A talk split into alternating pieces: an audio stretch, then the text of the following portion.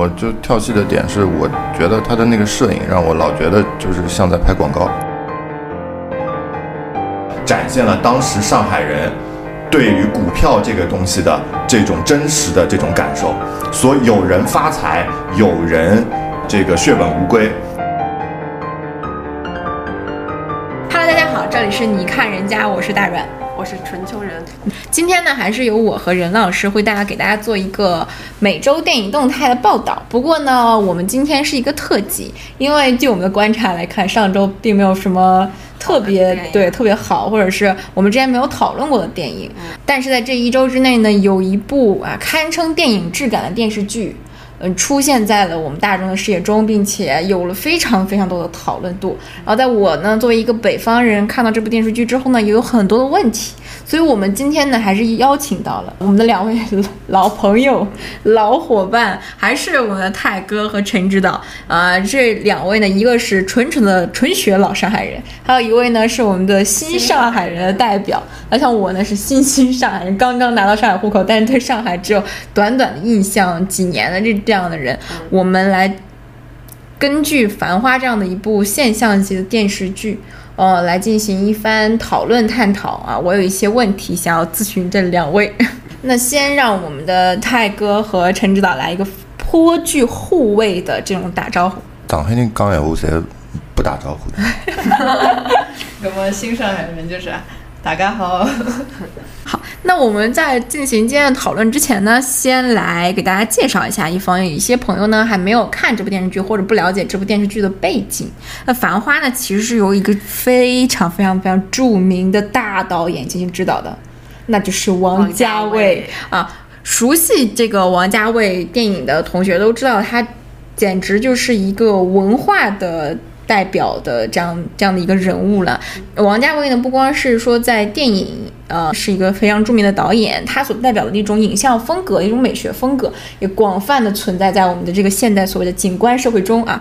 那呢，除了王家卫之外，这部电影基本上集齐了我们知道的所有的呃沪圈上海明星，基本上全部都在这部电视剧里面能够看到。那非常著名的就是我们所谓的师兄。胡歌老师现在是我们的老师了，是，呃，还有马伊琍、唐嫣，以及我非常非常喜欢的辛芷蕾，超级美，在这部电视剧中。剩下的呢，还有像郑恺啊、成龙啊、董永、吴越啊等等，以及像范甜甜、呃王菊、岳恩泰。这等等的这种很出名的明星都有在里面参演一些角色啊，有一些客串，嗯、而且这部电视剧是根据呃金宇澄的同名小说改编的，是一个获得茅盾文学奖的的小说，但我没有看过。泰哥有看过这部小说吗？我看过金老师的这个得了很多奖的这个小说。那这部小说主要讲的是什么内容？他其实当时的金老师的这个小说里边，他呃用了整个的写作手法，完全是用沪语的这个写作手法来写的，很多的讲话的逻辑也都是上海话的这个讲话的逻辑。呃，其实《繁花》的整一个小说里边，给人留下印象最深的就是两个字，就是不想，不想，不想，就是上海话里边叫不想啊，不想就是在在上海话的语境里面可以有各种各样的情形里面出现，不只是不出声儿，啊，它是有很多种的对一个人的一个状态的一个一个描写。呃，其实金宇澄老师也是作为一个土生土长上海人，他对上海男人那个时代的上海人，他也有很多的自己很独特的观察。其实这这小说里面其实是很有韵味的。那这部我看的有一些评论说，这部小说和电视剧之间的差距还是挺大的。王家卫对这部小说进行了非常非常大的这种改动。那有的人呢觉得这种改动很好，有的人觉得就脱脱离了原本小说那种意境吧。那你你你有没有看这部电视剧？啊，我看了一集，哦就那天大家都开始看的时候，我看了一集。你觉得它和原著小说有什么样很大的变动的点在哪里吗？我觉得我看的时候，我还觉得挺挺那个的，还差别挺大的。我我一开始看的时候，我完全没想到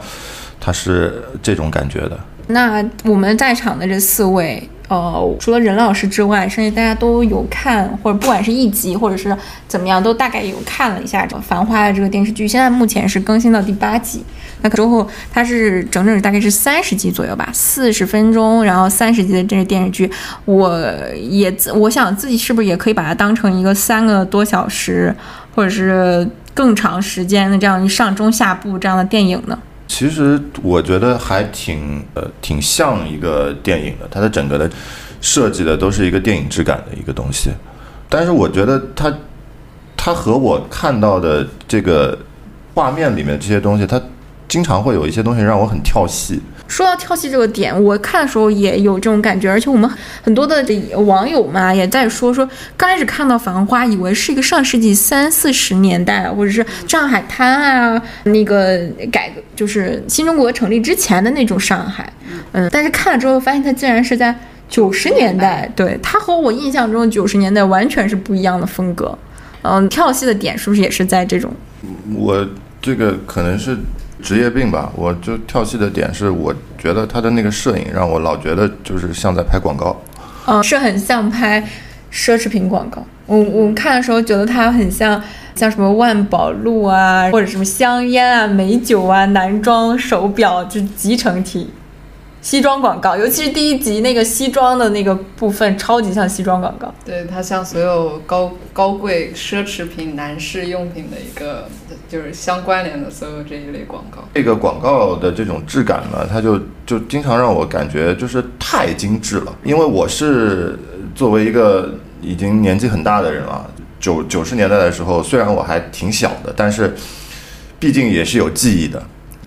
就是我身边的朋友圈里面看了很有很多人发了，也也他们有表达了自己的很多的有喜欢的有不喜欢的，但是总而言之，反正就是这个肯定不是我们的九九九十年代的上海，也不是我记忆当中的上海。虽然人类的记忆会产生一些一定的偏差，但是我可以非常确定，它一定不是九十年代的写实的上海。但是我觉得没有关系啊。影视作品它必然不是纪录片，它必然不是一种写实的状态，它必然是导演和摄影他对于那个时候的那些呃文字剧本到影像的一个转化的一个理解。我觉得这个没有太大的问题，它是一种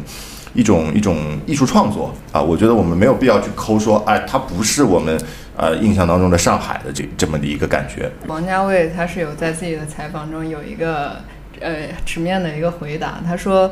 当他采访了很多人，他们都说记记忆中的九十年代这一条路是非常黄黄河什么的黄黄河路这一条路是一个非常繁华的一个感觉，但是影视作品中呈现的必然是更繁华的一个状态。他想表现的是人记忆中的一种感觉，那一种繁华对于现代人来说，它还是很繁华的一种感觉，这是他的一个出发点。我觉得我作为一个上海人，对于这个。九十年代的这种繁华的理解，就是我不知道他这个繁花和繁华在金老师写这本书的时候，是不是有他故意去埋一个谐音梗的这种感觉。但是如果你要说到繁华这个词儿的话，当时在上海的时候，其实真正的繁华不是我们眼睛看到的那些。光影、建筑这种感觉的繁华，九十年代的时候的上海的繁华，是每一个上海人心心中对于未来的那种无限憧憬的那种繁华。我们可以把这个时代退回到那个那个时候，你会想象说，呃，二零，如果说我们站在九十年代的那个时候去展望未来的话，那个时候我们中国，呃，要申奥运会。然后呃，马上要迎来千禧年，然后再往前走一点的话，当时的时候，上海发布第一支股票的时候，在这个剧剧中也已经有展现。嗯，股票这个东西对于当时的上海人来说，就像是我们现在的人去去玩比特币的那些人，他们完全不知道这个东西可以带来什么，只看到身边的人发财了。在这个地方的时候，我必须要引入一个上海本地也是说沪语的。我个人非常喜欢、非常经典的一部电影，叫《古风》，是由潘虹演的，潘虹主演的。这个当影片非常非常写实的展现了当时上海人对于股票这个东西的这种真实的这种感受。所有人发财，有人这个血本无归，有人一夜之间啊成为了就是股股市的这种大佬。这个时候。这些繁华的东西，其实是在上海人的心中，我觉得他们对于未来的憧憬，对于自己，呃，可以变成生活质量变得更好吧，呃以及这个我们改革开放给我们广大人民群众带来的切实的这个利益的改善啊，这个才是我们这个国家给我们老百姓带来的这种内心的这种繁花的那种感受，我觉得。那呃，他剧中是九二年左右吧？九二年那时候泰哥你多大？这个我拒绝回答。那他你大概到那个时候是一个什么样就是状态？是小孩儿还是已经大概就对什么所谓股票啊，或者是这种商业有一定的了解了、认知了，还是说就是一个我单纯的我只是看在这个城市外表的这么一个状态？当时的时候，就是其实身边作为一个小孩儿，你会经常听说说身边有人炒股发财了。我呃当时也经常会听到说，不只是炒股，还有很多很多的身边的这个叔叔啊、阿姨，然后所谓的就是下岗就业。就当时的时候有一波下岗潮，有很多人所谓的有一个词儿叫下海。下海的意思就是说从原本的这个固定的岗位上面，作为一个自由职业者。现在在我们看起来，“自由职业者”者这个词儿实在是太就普遍了。但在当时的时候，你离开公司的这个这么的一个一个一个体制，你去下海，其实是一个很很很很大胆的一个事情，因为你所有的事情都要自负盈亏。那个时候，上海还有有了一个另外的一个词儿叫个体户，你你自己做自己的生意，自己做自己的生意。其实当时的时候，个体户很多人是赚很多钱的。啊，他有很多的这种渠道去赚钱，所以这个可能跟我们今天主题稍微差的有点远。没关系，我我就是我，其实真的很想了解一下九十年代的上海是什么样子。对于我来说，对于一个东北小孩来说，九十年代的上海简直太过于遥远了。我甚至九十年代北京都是在一些影视作品中才看到的。那，那泰哥小的时候有没有去过所谓的那条繁华黄河路？黄河路的记忆，其实我们上海人每个小孩其实都有。现在的黄河路上面的那个霓虹灯招牌，其实已经是简化过的版本了。最夸张的时候的这个黄河路时候的霓虹灯招牌是和香港的那个旺角很像，左边的那个招牌和右边的招牌是接起来的，是。几乎是可以叠叠上的那种那种状态。那可以认为《繁花》这部电视剧里面的黄河路是已经还原了吗？因为它整个也是霓虹灯招牌互相叠错的一个效果。我觉得不知道，我不知道该怎么形容这个这个感觉。反正还是和我的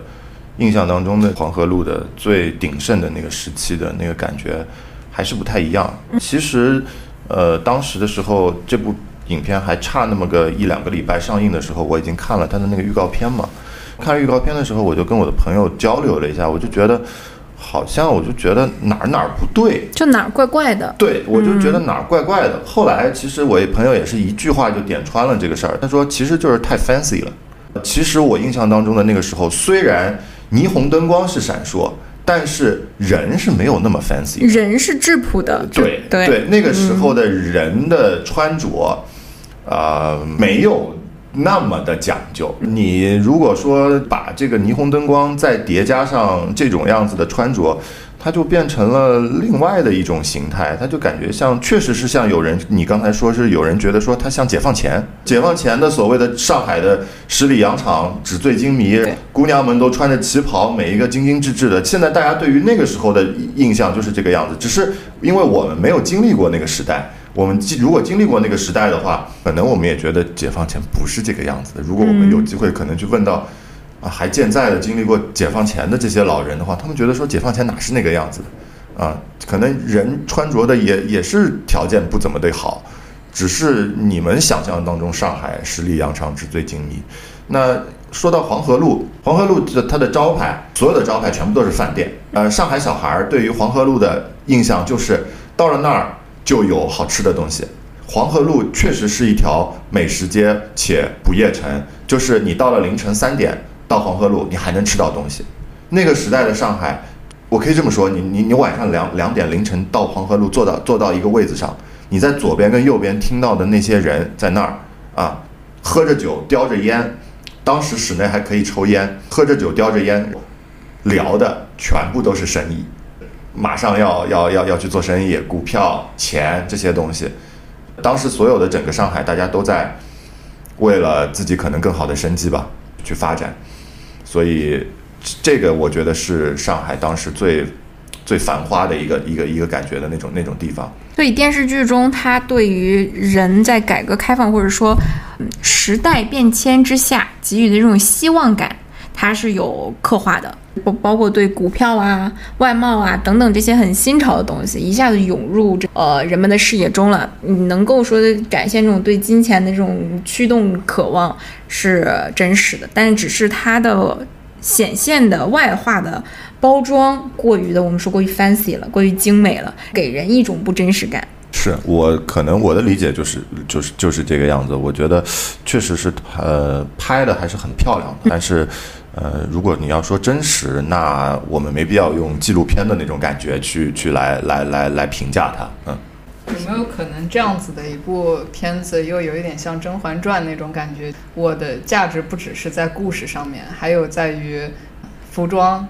还有当美术上面的一些参考和借鉴。但是《甄嬛传》的外在的东西是为了更好服务它的内容。但是我现我看《繁华》，现在看到第二集左右了嘛，我又有一种觉得它形式感过于强的感觉。呃，我刚开始看，我说这不是什么盖茨比吗？了不起的阿宝那种感觉啊。这我还有一个插一题外话，上海的阿宝很多吗？阿宝阿宝很多啊，上海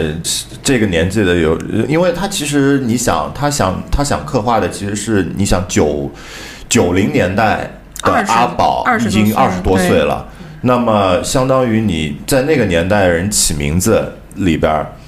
确实会有很多人小名就叫阿宝。哦，上海人，我们上海有一个足球教父，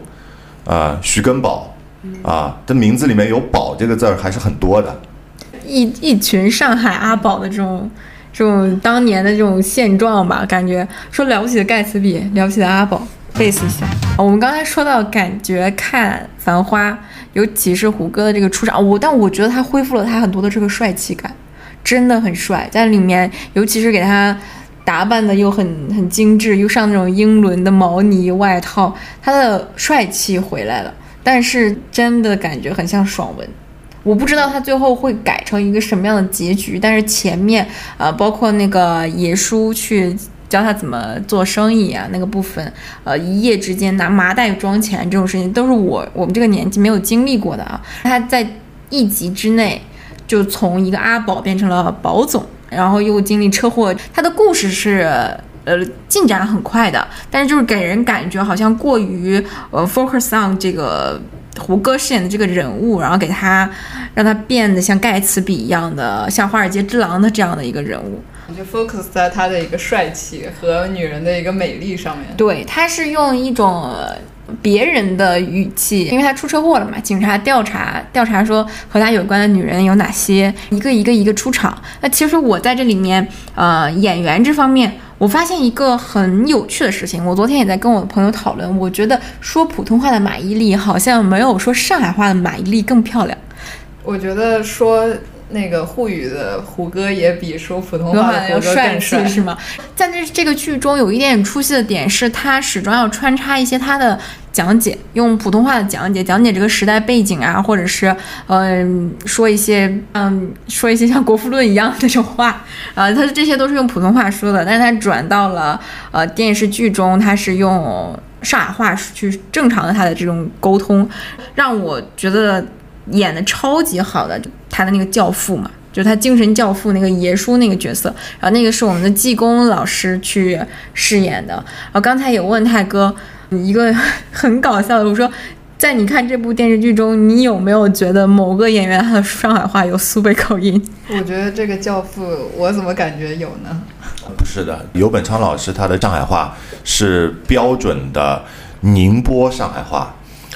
上海的最早的呃一批老上海人里面，呃有其实是有三方的主要的人群来组成的，呃其中一大部分就是宁波的这个早期的移民，然后还有一部分呢是从江苏那一边过来的移民，就相当于是呃启东那一块过来的移民，还有就是上海的本地本地的口音。那么这个游本昌老师饰演的里面的这个爷叔，他说的这个呃上海话里边就有很明显的那个宁波口音，他的而且他的这个宁波口音和呃呃上海话的这非常地道的上海话结合成了我们上海人现在的上海小孩不说的一种口音的一种上海话。很地道、很纯正的。很地道、很纯正。我们还还有还有一个例子啊，说到这个口音的话，其实还是有可以提到王家卫，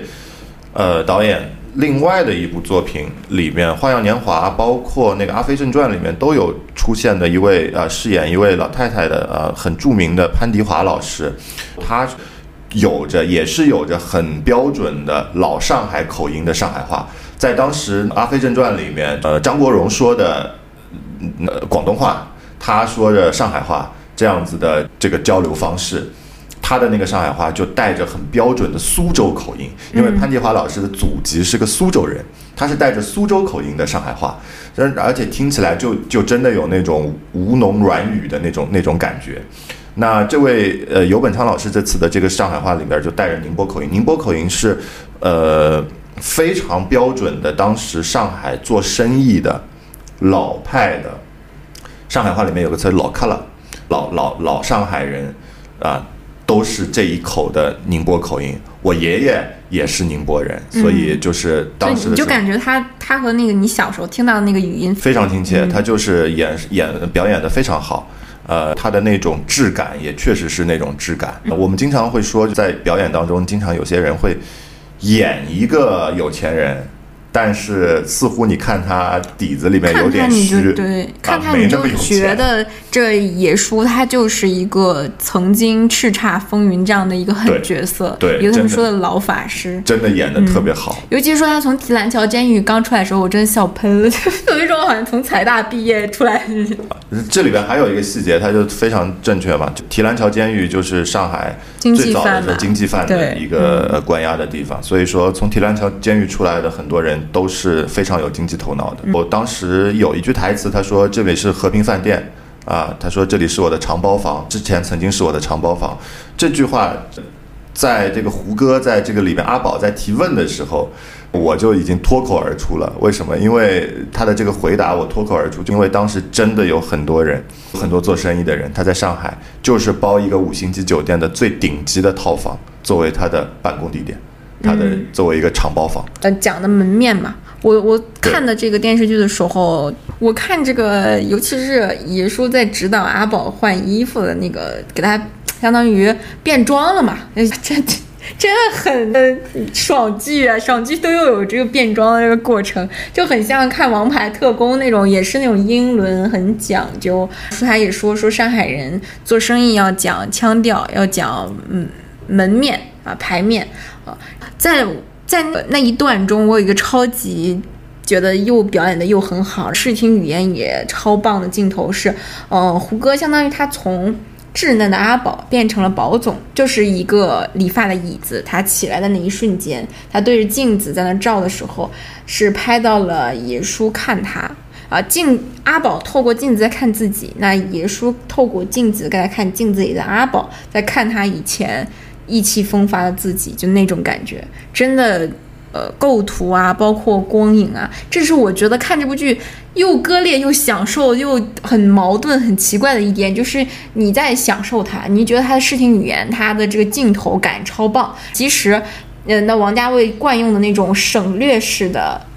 交代交代故事的那个手法也在，但是它又和我记忆中的九十年代中国差太远。对，就是这种感觉让我有一点割裂，但我又不得不承认，那个大导的水平在哪儿是很难让人去超越或者质疑他的这些水平的。他割裂成了他自己的风格，也就合理化了。对，嗯，最搞笑的一点是我看的时候感觉怎么有点模糊，有的时候有点模糊，后来发现好像是掉帧了，然后我就去豆瓣搜，说好多人说什么怎么拍电视剧还掉帧啊，就变成了他的一种风格。之前看了一个我们教授给我们看了一个希区柯克的一个讲述。希区柯克说，为什么有一些镜头，呃，一个机机器要放在一个火苗前面去拍后面的事情，是这个人掉进了火坑里面，或者是一个我们很多需要拍那种西部电影。说那个希呃希区柯克说，一般西部片是最无聊的，西部片就很喜欢拍一个透过一个。花的一个前景，拍一个马从前面就是叭叭叭一个大全景，他觉得这一些东西是没有办法把人带入叙事、带入主角的一个感觉的。但是在王家卫的电影中，这些都是所有的镜头都是这样组成的，它是一定是带前景、带光影、带反射、带一个带各种各样的东西去造成它的一个影像一个风格。还有一个有一点点专业的点，王家卫这部。电电视剧拍了三年啊，这三年是我们在上戏读书的三年，就印象很深刻。因为刚来上学，就说有胡歌偶尔会过来，我说胡歌偶尔会来学校，这次来学校基本就是来上海拍戏，中途过来串个场，马上要回去拍戏，这个样子，只拍了整整三年啊，拍的又很慢，说是因为他一直在用单机拍摄，是说拍了八年吗？不止三年，听说是八年就，是不是包括他前期筹备的一些时间也在里面啊？而且听说补拍了很多很多次哦。他不满意，可能就是会一直磨人。但是呃，我也在想这个问题，有的时候我们为了效率，或者是呃有一些成本的这个限制，会说呃有让我们使用多机位去拍摄，尤其是前两天两位去拍了身心俱疲的小程序短剧。小程序短剧用几个机位去拍？上一次的小程序短剧是两个机位。那怎么还有别的？还有上上一次？没有没有没有。一般呃小程序短剧它可能机位会更多，它可能会有三台机器啊。一般呃每一次就基本上远中近基本上三台机都全包了。那在《繁花》中是一直是坚持用一个单机位拍摄的啊。那一些营销稿嘛都说的是，呃王家卫导演说单机位拍人更好看，配的永远都是辛芷蕾那张图。对，那其实它就是一个电电影的配置了。一般电视剧都肯定是多机位的，对，没错，就就是他就是照着电影的方法来拍的。那在这部电视剧中，你看到的目前你觉得哪位的表演，或者说嗯哪位的这个形象和你心中符合？因为你看我原著嘛，就和你心中的那个演员的形象是最贴的啊，表演的是最好的呢。我觉得胡歌其实演这个阿宝其实还是挺贴的。我觉得呃，其实，在原著里面呃有一些出入还是比较大的嘛。但是阿宝这个人物还是存在的。他对阿宝的整个的人物设定，在呃原著里面和现在我们看到的这个阿宝也做了一一点的修改。那其实这点修改其实是为了去贴胡歌的，就是原作里面的这个阿宝，我的理解是阿宝更。更上海男人一点，那你觉得上更上就非常典型的上海男人是有什么特质？不想，金宇澄老师的这个这两个字“不想”，其实是真的是很很很很上海男人。但是在这里面，他其实“不想”这两个词在《繁花》的这个电视剧里面，他没有体现。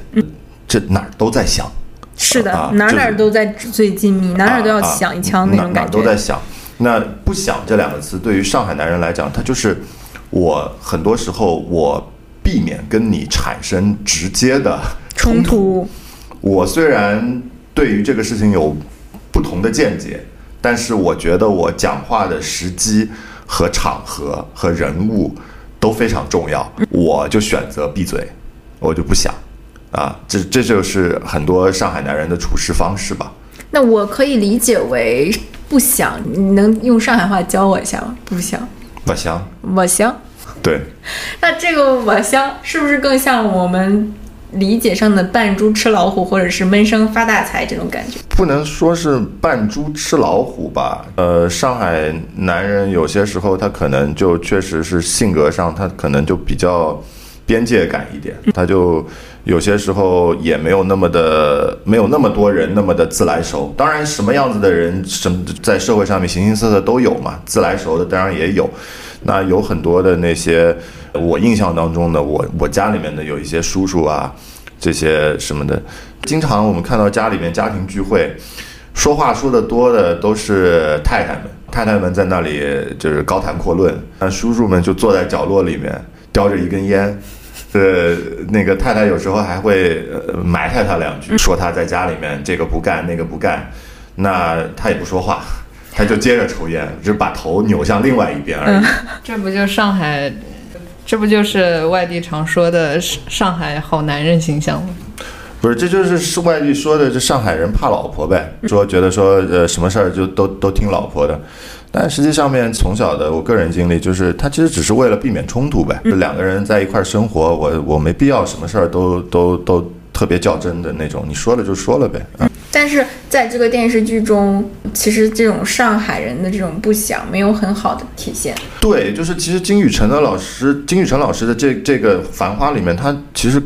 为什么我读的当时看的时候就感觉特别津津有味。一个是因为我作为一个上海人，看到他用这种上海话的这种语法来写对话，我觉得很亲切。另外一个是在这个整个那个繁花那个里面，尤其是前前一段，阿宝爬楼，他们会爬到屋顶上面去看落日啊这些，他给我了一种很松弛感。上海人的那种不想，有些时候给你生活当中的一种松弛感，也是上海男人的一种松弛感。他没必要整整天都绷得很紧。他，我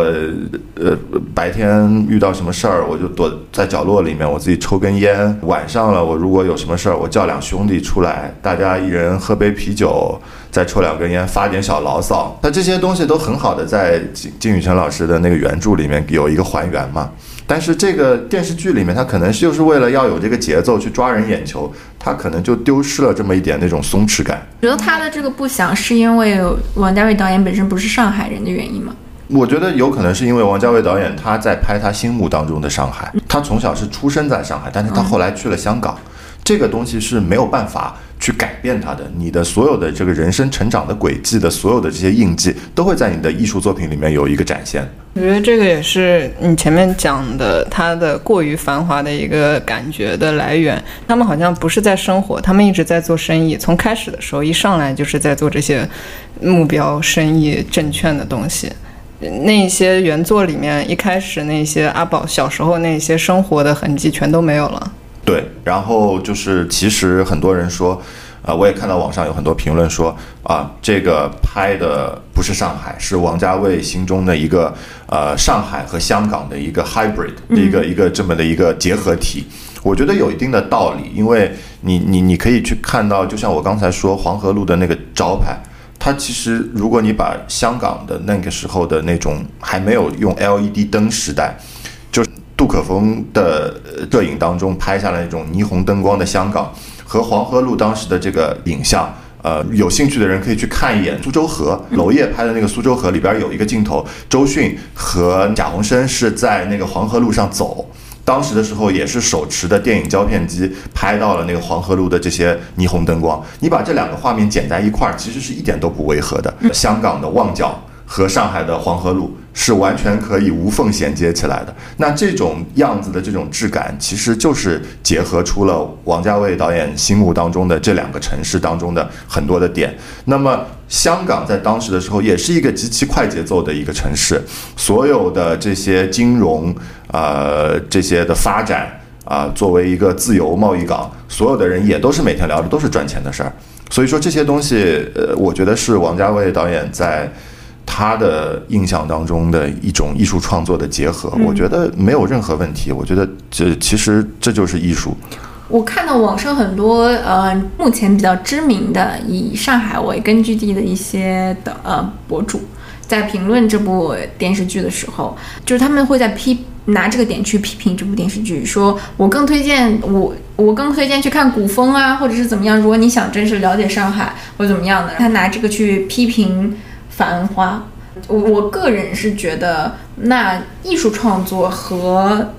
纪纪实风格的创作是不一样。尤其我现在看繁花，它完全肯定不是一个纪实风格的作品。那不同的风格的作品，你们要不同的针对去看待。那如果呃，像我是外地人，我觉得 OK。那我看了一个一个景观，挺猎奇的，或者怎么样，挺享受的。那如果作为一个本地的上海人，他也不觉得说这个。嗯，有很大的问题，那我就觉得他也还可以。如果我们说上海的本地人没有看到这个会觉得被冒犯到啊，或者怎么样，呃，应该就是没有什么大问题了吧？我觉得其实就是两种不同的意见吧，这两种意见我都能够理解。一种我的朋友圈上面有人说，他觉得这根本不是他们印象当中的上海，这我完全能理解，因为我也刚才也明确表示了，这也不是我印象当中的上海。但是我又站在一个艺术的角度来看它的话，它一点问题都没有，因为我们每一次在做自己的艺术创作的时候，它一定不是一个纪实的拍摄方法。呃，如果你要去把一个东西拍成一个写实的一个东西的话，那我们的电影历史上面就不会有那么多伟大的作品了。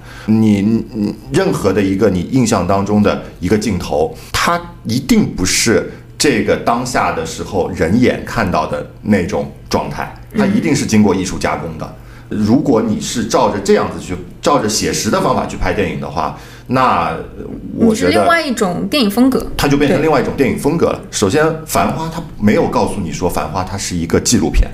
它没有告诉你说我是要还原当时的上海。对啊，它也没有在任何的文案或者是宣传上面写这个，就像说，呃，好莱坞往事，呃，其实也有人指责他和那个好莱坞过于夸张，包括像巴比伦也有，对说你过于艺术夸张，说当年根本没有那样，或者没有如此的繁华这个程度，但是说是导演，比如说把心中的印象映射到这个电影上，这个艺术作品上，我觉得也是有情可原的，可以理解的。对，拍纪录片才不是王家卫的风格。王家卫会说时间和记忆是会扭曲的。其实你看王家卫导演他的很很厉害的一个地方，他可以把他手里面的任何的一部呃作品。都转化为一种文化符号，这个是非常非常厉害的东西。它是已经超越了电影的所谓的这个流行语叫电影的天花板，它已经直接捅破了这层天花板，已经又到了楼上更上更上面一层。那我们刚才说了阿宝这样的一个男性角色，以及他所处在的，嗯、以男性角色为背景那个时候的上海。那我其实还比较关注的点在于，《繁花》里面还有非常多出彩的女性角色，嗯、像呃马伊琍饰演的玲子。呃，以及唐嫣饰演的汪小姐，还有辛芷蕾饰演的这个女老板李李，呃我觉得各有她的魅力点所在。尤其是，呃，我刚才也提到了，说感觉马伊琍在里面更美了，更有味道了。她和《爱情神话》给人那种感觉更接近了。那但是我不知道当年的这个上海女性在泰戈印象中是不是也是那种感觉的，意气风发。但是甚至有人说觉得她们有点吵，呃，因为一直在用上海说非语速非常快啊、有点吵，然后但是又很能干，特别的精明强干，又能在自己的说说白了就是在经营一个外表是某个什么，不管是饭店还是什么，但其实内里是在卖人情，在嗯，就有这种波涛汹涌的这种感觉，呃。周旋的这样的女性，你你觉得你小的时候这些上海的女性和呃《繁花》中的这些女性有没有这种共通点？我觉得非常的这在这一方面，我觉得他选用了这些演员，王家卫导演选用的这些演员非常的写实。他其实撇开人的长相，像辛芷蕾这样子的演员的外貌那么美丽，它不可能出现在我们日常生活当中每一天的每一处。但是所有的这种气质，它完全的还原了上海女性的那种当时的那种气质。我在当时的时候，小时候身边的那些阿姨们，每一个都是这样子的，她们的生活都是过得很精致的。我我我可以还原一个印象，就当时的时候，上海的南京路有那么几个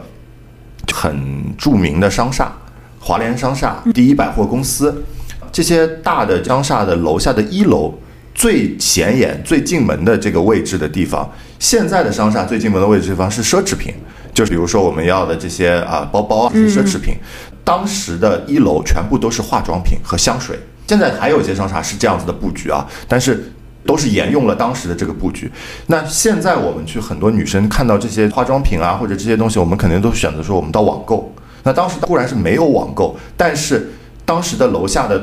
店租是最贵的，楼下的这些东西卖的是很贵的。但是其实那个时候，由于上海的经济的发展，以及上海的女性对于自己的穿着打扮的这些啊精致，楼下的柜台一直都是挤满人的，大家都是想去买一些啊漂漂亮亮的、精致的呃，不管是这个化妆品啊，还是香水啊，呃，对于这些东西的追求一直都非常非常的讲究。除了这个外表上的讲究啊，以及对于生活的这种精致感，我看到让我觉得很惊喜的一点是，呃，其实我小的时候能在这种以男性为主导的影视作品中看到非常多形态各异，而且展不管是善良、野心还是怎么怎么样，她的性格特质非常鲜明的女性。但其实，在近年来的这种影视作品中，好多的女性角色都片面化了，不管是女性。像的电视剧，还是说男性向的电视剧？那在《繁花》中有一点，我我目前看到非常惊喜的点在于，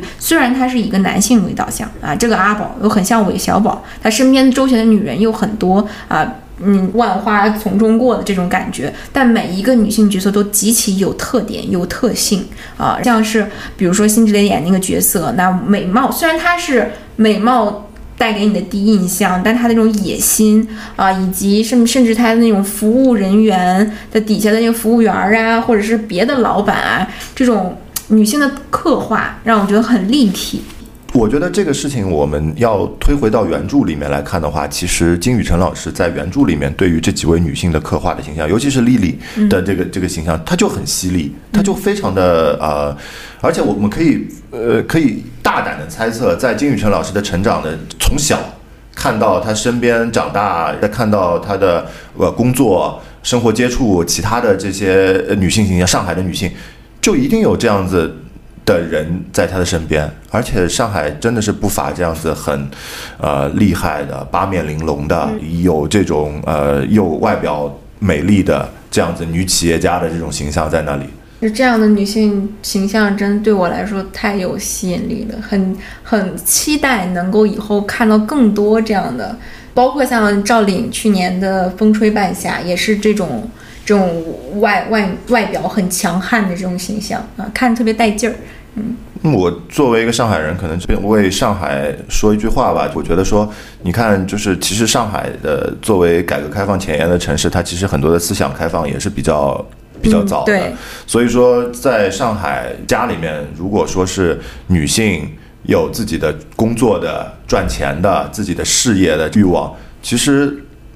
不管是上一代，还是说她自己的配偶，都是会比较支持的。没有人会说你作为一个女性，哪怕是你生育后了，就必须要在家里面，呃，去做一个家庭主妇这样子的一个形态。当然，家庭主妇也很好啊。我一直念叨我说，在在，就像你如果是在日本，家政妇她是一个职业，她在操操持家里面，她她有很多自己要做的事情，也很忙碌的。但是上海其实对于这两种形态，它都的接受的范围还是比较宽的，我觉得。我们在说《繁花》这部电影啊，这部我们在说《繁花》这部电视剧的同时，我看的时候给我呃让我想起了另外一部比较老的电影，也是九十年代左右的电影，呃，一部关于北京的呃《顽主》，你们有没有看到过？啊，看就那个三 A 公司，对我我小的时候看的绝大多数的九十年代跟改革开放有关的电影，要么它就是发生在深圳，啊，要么就是北京，像北京在纽约啊，或者顽主啊，或者是黄建新的一系列电影，它都是呃那种感觉。但是那个时候真的欣欣向荣，我是觉得他们生命力超级旺盛，尤其是顽主那三位，感觉在干一些贼不靠谱的事儿。你有没有看过顽主？看过，看过，那个那种是。呃，我觉得其实那种就展现了我们中国的早期的这种北方的时候这些创业啊，这些这些东西的一种一种形象。其实我觉得。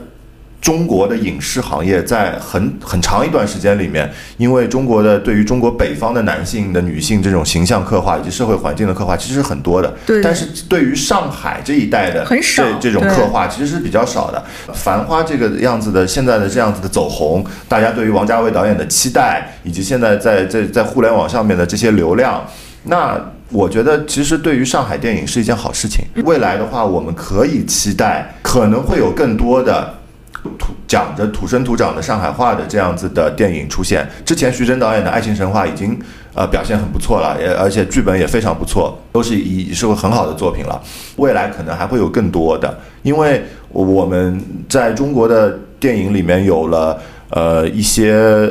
讲普通话的，那当然是主流。呃，曾经有很多讲东北话的，那大多是以一种喜剧的方式来呈现。后来的这种这种方言式的喜剧的东西，呃，慢慢的有四川话的加入，重庆话的加入，呃，武汉话的加入。当然，现在有贾樟柯的那一系列，对贾樟柯的有一些山西话的这些，它都是慢慢慢慢进入方言化。那未来可能我们可以期待有更多的讲上海话的这个影视作品出现。就像刚才两位说到说，啊，马伊琍在讲上海话时候更美了，胡歌在讲上海话时候更帅了。实际上面就是，呃，当你演员讲着自己土生土长的这个方言的时候，其实你的表演也会加分。我们在拍学生作业的时候，其实当时的时候大家都遇到过这种情况。你一问这个演员是哪里人，你就让他讲自己的家乡话，他马上表演就加分了。就像是你唤醒 DNA 了。那其实除了电影之外啊，我还想说一些。还想问泰哥一些别的，你的看法，比如说，嗯，当年的这个经济和现在的这个经济的底层逻辑会有一点点不一样啊。我们说一些经济的事，那那些年呢，是以什么股票啊，或者我们更多的是实体经济，或者是金融产业。那我感觉黄河路那边或者说浦西那边更像一种 old money，那我是现在的徐家汇那边是一些 new money。呃，那当年至臻园啊，电影。电视剧里面那些至臻园，像金凤凰那种大饭店，大火特火。我不知道现在大家谈生意是不是还是像以前的那个逻辑一样，还是说？只是换了一个我们这种普通人见不到的更隐蔽的这些场所。我也不谈生意啊，平时我也不知道现在各位金融大佬们去去哪儿谈生意。我也是万万没想到，在我们这个平台竟然会聊起经济这件事儿。是星巴克吗？对啊，或许是对的。咖啡馆的这个逻辑是是是是对的。其实呃，上海人可能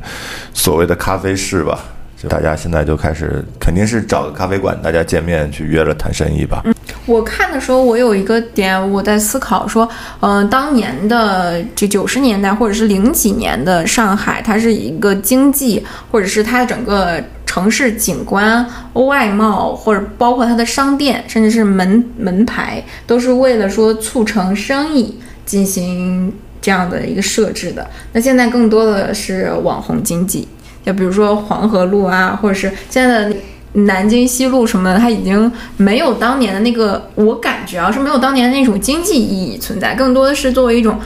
旅游点、呃打卡点、网红点，包括巨富场这几条街，好像就变得和以前不一样了。那你作为一个老上海人，你觉得它是否还存在之前的那些价值，或者说它的价值已经转变成另外一种形态了？我觉得它的价值。应该还是存在的吧，因为上南京路这个事情在上海是永远不可能被替代。就是在传统上海人的感觉里面，可能觉得南京路就以西藏路为界，分东路和西路嘛。上海人可能觉得东路就更偏游客一点，所以说本土上海人，除非有特别特别特别特殊的事情，我今天要去南京东路，其他情况下可能不太都不太会去南京东路。呃，因为那儿一来也没什么办公室。二来也没有什么特别好的那种什么饭店啊什么的在那儿，主要是面向游客的。但南京西路那边就不一样，南京西路那边有很多上海人觉得就特别小资的这种啊小小路啊沿街的，在跟南京南京西路是接通的那那那些小路上，有一些呃很好的饭店啊什么的。所以南京西路那边又有波特曼酒店的那那一块，就是上海商城的那一块的那个地方。加上现在有新开静安寺啊那一带，那种感觉，还其实还是上海人的对于这这种实体经济的一种一种怀念吧。就是只是它只是转化了一个地方吧，我觉得。它只是转化成可能原来这些地方会服务于呃人情往来啊或者怎么样，但现在可能会开放一部分给游客，或者是说开放一部分给目前的这种互联网经济、有网红经济这种感觉。我看的时候。嗯，感觉它是一个变化。我看这个九十年代的上海的那种经济发展，因为我我是觉得现在上海一个市区跟北京给我的感觉还不一样。北京像呃东单那边，它还是一个金融的这样的一个核心，它的饭店或者它的一些店开的最终目的还是服务于这些打工仔，或者说做金融或者是谈生意这些人。但上海一些地方，它它的职能已经转变了。上海可能还是陆家嘴。更金融、更金融一点。好，我们刚才说了一些，就除了电影的题外话，是我自己看的时候的一些观感，但是它给我一个一个小启发。嗯，人真的是会看各种电视剧啊或者电影啊，去了解到一些你不不了解的这些领域，去进行一些思考。这也是我们说做电影啊，或者是怎么样，能够起一些呃非你。艺术向的这样的一个好的指引，比如说更多的像社会向啊，或者怎么样，那对我们的这些呃小的学生从业者也是这样的一个一个小 tips 吧。你可以去深挖一些你所在的或你熟悉的这样的一些城市啊，呃或者事情，这样去延展开，会有一些别的拓展。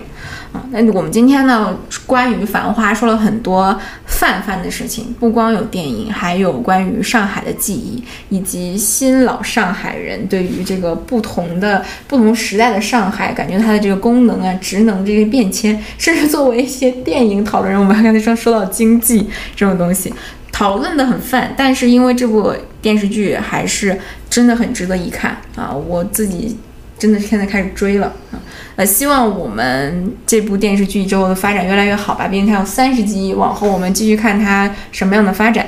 那今天呢，我们所谓的每周电影动态，今天说的是电视剧动态，就到这里啊！期待下周有更多的好电影和大家见面。我们也会继续关注《繁花》这部。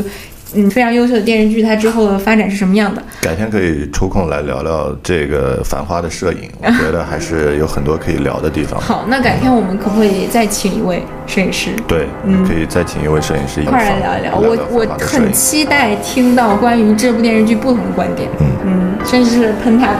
快来快来！好，那我们今天的节目就这样，我们大家和朋友们说一下拜拜吧，拜拜拜拜。